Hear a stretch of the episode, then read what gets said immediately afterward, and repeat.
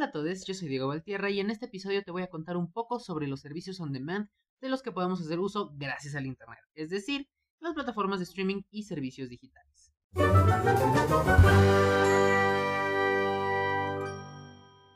Primero que nada, recordemos que muchos de estos servicios han sido una evolución natural y digitalizada de cosas que hace 20 años eran diferentes.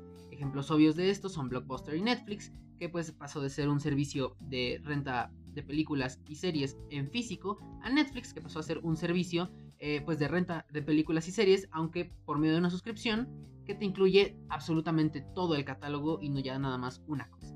O por ejemplo los taxis y Uber, que en esencia básicamente pues, son lo mismo, pero pues nada más lo que cambió es la forma de pedir los taxis, que ahora ya no llamas por teléfono, sino ahora lo pides desde tu teléfono, puedes ver la ruta y todas esas cosas.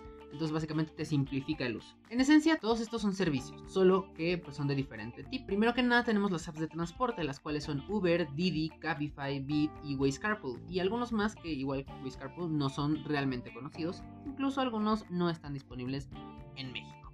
Si nos vamos a algo muy específico. Luego tenemos las apps de delivery o entrega, las cuales son Rappi, Uber Eats, Didi Food, Sin Delantal, la extinta Corner Shop o Postmates, que incluso creo no está disponible en México. Por otro lado tenemos las apps de streaming de música, las cuales son Spotify, Apple Music, YouTube Music, Amazon Music, Deezer, Tidal y Pandora. En estas, bueno, pues tenemos todo lo que es todo un catálogo, así como las de streaming de video, tenemos todo el catálogo de música que existe en el mundo disponible. Y por último tenemos las apps de streaming de video, las cuales son Netflix, HBO Max, Prime Video, YouTube Premium, Paramount Plus, Disney Plus, Star Plus, Apple TV Plus, Pluto, TV Plus, ah, no, ese, no, ese ya no es Plus, y Claro Video Plus también, no, ese tampoco es Plus. Em, entonces pues tenemos un montón de plataformas de streaming y lo único que cambia es que tanto en las apps de transporte como en las de delivery, pues lo que tenemos es que ahí no hay precios específicos. Sí pueden cambiar los precios de tanto una a otra plataforma, pero pues son todo, todo varía en, en diferentes casos. En el caso de las de transporte, puede ser por distancias, por la forma en la que cada una de las plataformas regula los precios, que si hay tráfico, que si la distancia, que si el tipo de auto y todo eso, y pues entre ellas tienen sus propios precios muy rara vez es cuando tengan como el mismo, a menos que realmente ya esté como regulado de manera legal sobre esto, lo cual pues más o menos ahí está, está bien, o sea, ¿verdad?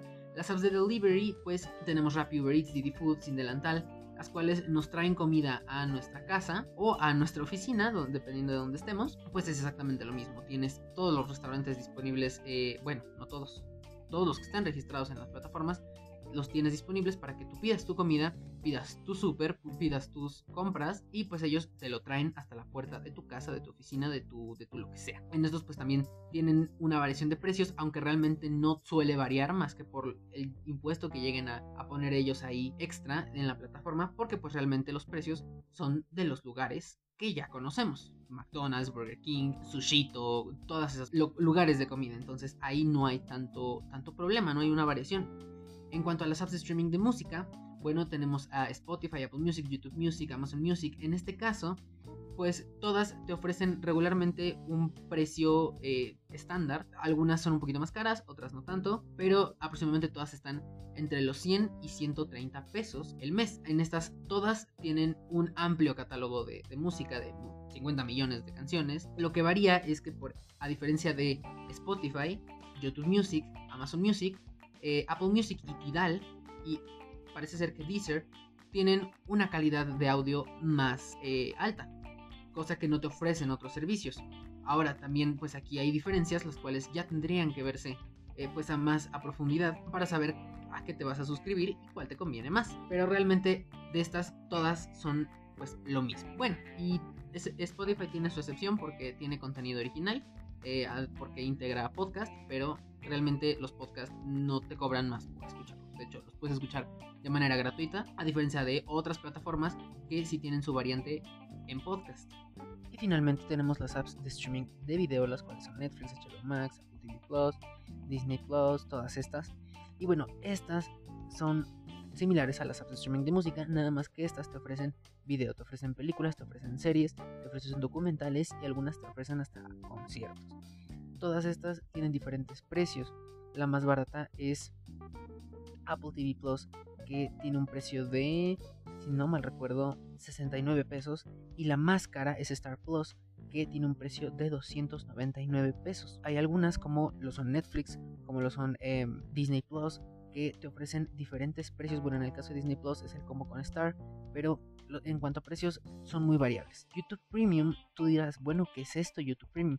YouTube Premium realmente es un servicio que te permite, es, una suscripción que te permite eh, ver videos, ver videos sin anuncios, descargarlos y hacer como funciones premium de lo que es YouTube normal. Y además también te da acceso a contenido exclusivo que tiene YouTube Premium realmente en México no se le ha hecho mucha promoción a esto porque pues realmente ya no hay tanto contenido en español, aunque sí por medio de subtítulos y algunas cosas están dobladas, pero no como tal.